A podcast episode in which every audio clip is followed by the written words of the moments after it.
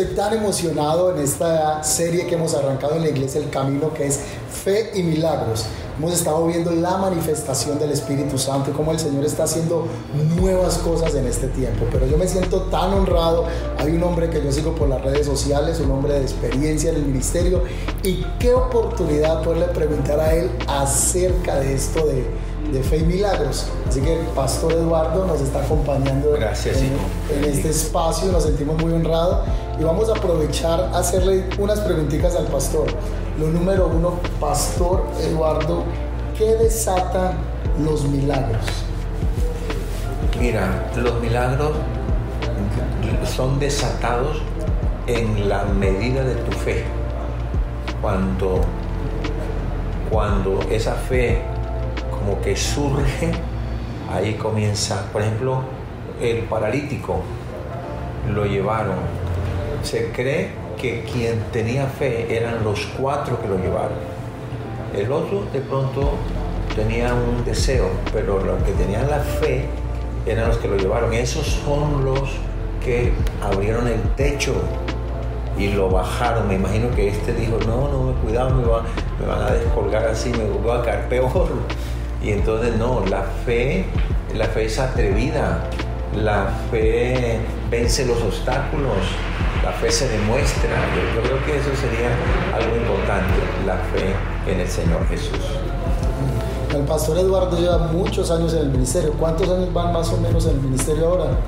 Unos 46 años ya. Unos 46 añitos nomás. Trabajando de manera continua, de manera directa durante estos 46 años ha visto muchos milagros de parte del Señor, pero ¿cuándo se dio cuenta que había un don de milagros en el ministerio para comenzar a ejercerlo como se está viendo en el ministerio?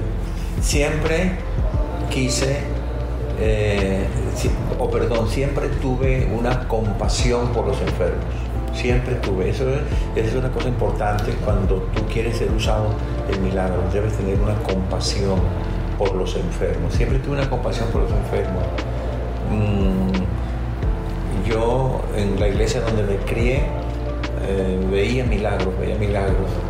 Así que, cuando yo comencé eh, a dar los primeros pasos, yo quería que Dios me usara y me mantuve creyendo, creyendo, creyendo, creyendo, creyendo, pero no pasaba nada. Entonces, ¿qué es lo que yo aprendo? Dios te prepara porque a veces uno quiere los milagros para beneficio personal y no, los milagros vienen para otros. O sea, yo recibo el milagro, pero es para que otros conozcan al Señor a través del milagro que yo recibo. Y cuando entendí eso fue que Dios abrió esa puerta y ahí pues eh, comenzó el Señor. Eh, esporádicamente había milagros, por ejemplo, cuando yo estaba comenzando el ministerio, Mm, oraba en la iglesia, no se sanaba nadie. Pero luego fui a una, a una casa de la hermana Fanny, tenía un niño grande que no, no caminaba. Entonces yo lo tomé, me dio, me dio compasión por el niño, lo tomé y oré y lo solté y se cayó, a una caída. luego lo cogí y lo solté y se cayó, van dos. luego lo cogí y oré y lo solté, van tres. Y la, mamá me dijo, ya no más. y me dio una vergüenza tremenda. Y más cuando ella me dio café con leche y me dio un pan. Y dije, Dios mío, yo quería pagarle a ella con este milagro, pero mire cómo estoy aquí. Y me fui triste. Como a los minutos que iba caminando, sentí que me tocó y era la hermana Fanny. Y entonces me dijo, ah, me dijo, pastor, mi hijo comenzó a caminar. Y yo regresé yo me regresé y efectivamente estaba caminando. Y ahí, ahí comenzó el Señor. Con ese pequeño momento abrí la puerta de lo sobrenatural. Tremendo pastor, ese milagro progresivo. Ahí vemos cómo el Señor obra de manera progresiva. Así es. tengo una inquietud tremenda y es que a veces las personas llegan al ministerio, llegan con una necesidad grande y ellos desean recibir algo, pero eso que están queriendo recibir no lo reciben y a veces genera frustración. ¿Cómo manejar esa expectativa que a veces tenemos de querer recibir algo, pero quizá no es lo que recibimos? Entonces hay gente que dice no creo en Dios o no volveré a ese lugar porque no recibí lo que le estaba pidiendo a Dios. Cuando tú caminas en la línea de lo sobrenatural, tienes que entender que nosotros pedimos, pero Dios decide. Nosotros pedimos, pero Dios decide. Ah, cuando yo oro así, hay muchos milagros, sin embargo, otros no reciben. Ah, ¿Qué es lo que yo aconsejo con esos que no reciben? Que se tenga con ellos una reunión, que se conozca el fondo de lo que ellos están viviendo. A veces es que no creen, a veces es que buscan el milagro, no buscan al que hace los milagros, a veces es que están con una vida desordenada, a veces es que están en un trato, entonces hay que acompañarlos para que Dios haga otros milagros, no este, sino que los transforme, que los cambie, que los libere, que restaure, que los levante. Y automáticamente este se vuelve tan fuerte que de seguro Dios va a dar el otro. Wow, tremendo. Pastor Eduardo, y por último, ¿qué hábitos mantienes, sostienes para vivir bajo la frescura del Espíritu Santo y que todos estos años permanezca esa atmósfera de milagros en tu vida y en el ministerio? Bueno, yo creo que eh, la palabra. Yo hago seis cosas con la palabra. Yo leo la palabra todos los días.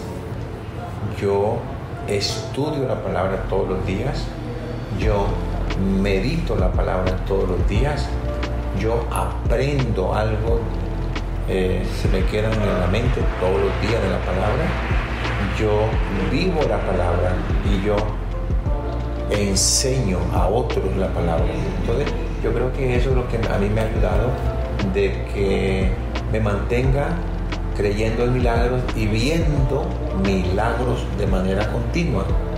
Eh, creo yo porque es que la palabra de Dios es irreemplazable. Si tú quieres ver un milagro, haz esas seis cosas. Enamórate de la palabra. Dice que el Señor le dijo a Josué, nunca se apartará de tu boca este libro de la ley, sino que de día y de noche meditarás en él para que guardes y hagas conforme a todo lo que en él está escrito, porque entonces harás prosperar tu camino y todo te saldrá bien. Josué 1.8. Ama la palabra, estudia la palabra, medita la palabra, aprende la palabra, vive la palabra, enseña la palabra y de seguro que vas a comenzar a ver cosas sobrenaturales en tu vida. Qué poderoso espacio tuvimos con el pastor Eduardo Cañas, pastor principal de la iglesia manantial, de vida eterna. De vida eterna en Bogotá. En Bogotá. Un manantial, ¿no? Es un tremendo manantial, una bendición grande. Que tiene vida. Amén. Pastor, y por último quisiéramos que hiciéramos una oración porque dice que el apóstol Pablo enviaba los paños y la gente se sanaba. Hoy vamos a enviar un video a través de las redes sociales y aún creemos que la gente cuando vea esto va a recibir una sanidad, un milagro, algo que está esperando de parte del Señor. Yo espero ser como eh, eh, Esteban fue inspiración para que Pablo conociera al Señor, Esteban. Pero Ananías fue el instrumento para que Pablo recibiera el bautismo en el Espíritu Santo y recibiera la sanidad. Y Bernabé fue el instrumento para que Pablo fuera instruido en el desarrollo. Yo espero ser uno de esos. A usted que está allí conectado y quiero que oremos. Padre, en el nombre de Jesucristo de Nazaret, en este momento, como lo tu siervo, Juan Esteban, el pastor que me ha invitado, eh, que dice la Biblia en Hechos 19, 11 y 12, y hacía Dios milagros extraordinarios por mano de Pablo, de tal manera que aún se llevaban a los enfermos los paños o delantales de su cuerpo y los espíritus malos se iban y las enfermedades también. Ahora yo suelto tu sobrenaturalidad, yo suelto tu presencia, yo suelto tu poder, yo suelto tu gloria, la salud que tú tenías cuando estuviste en la tierra, la imparto sobre el que está conectado, el que está ahora aquí en esta reunión.